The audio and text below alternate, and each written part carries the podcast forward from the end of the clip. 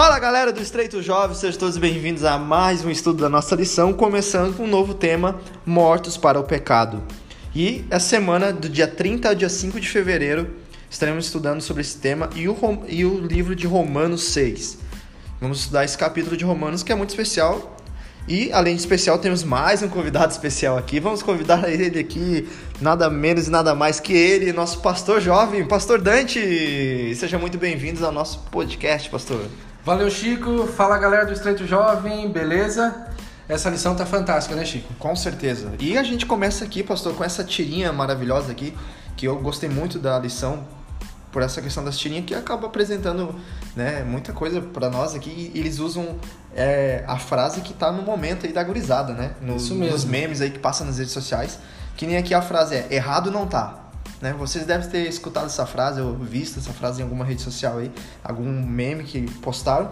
E a gente quer saber, pastor, a partir dessa tirinha, o que você viu aí, o, o texto tem a ver com Romanos 6?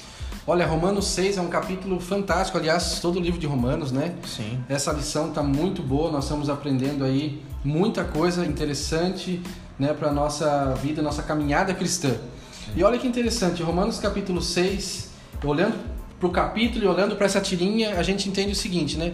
Nós, como seres humanos pecadores, né, que uhum. infelizmente vivemos, temos a natureza pecaminosa, enxergamos e vemos através da lei que funciona para nós como um espelho, né? Nós vemos o nosso pecado, Exatamente. como nós somos falhos e como nós precisamos de Cristo.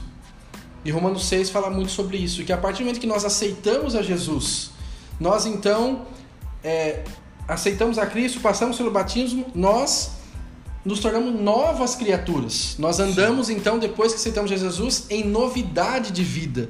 Isso é muito importante. Se olharmos para essa tirinha aí, no final você vê ali que ele está limpo, né? E com novas atrás, vestes, né? Com novas vestes.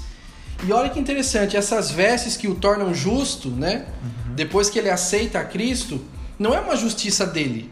Não. Ele não é justo, mas ele é coberto pela justiça de Cristo. Então, olha que tem alguém atrás, né, representando Cristo atrás da pessoa na tirinha. A partir do momento que nós aceitamos a Jesus, nós aceitamos como Senhor e Salvador de nossa vida. Uhum. E a partir desse momento, ele nos cobre com sua veste de justiça.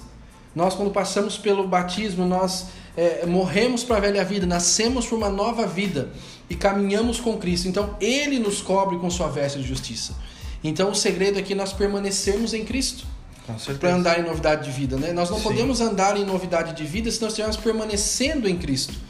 Porque é Ele que nos cobre com sua veste de justiça, não é justiça própria. A partir do momento que eu me desligo de Cristo, eu já não, né, não estou mais coberto pela justiça de Cristo, porque eu não estou permitindo que Cristo me cubra com sua justiça. Uhum. Olha que interessante. Então a importância de permanecer em Cristo. Outro ponto interessante também, que a partir do momento que nós aceitamos a Cristo, nós temos essa nova natureza mas a velha natureza ainda existe.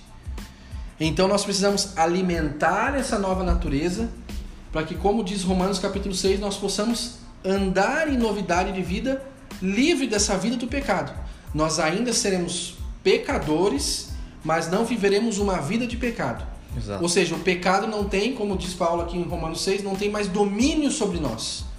Por quê? Porque uma nova natureza, né, nós temos uma nova natureza e se nós alimentarmos essa nova natureza através da comunhão com Deus, né, estudo da Bíblia, oração, isso vai fazer com que essa nova natureza se sobressaia.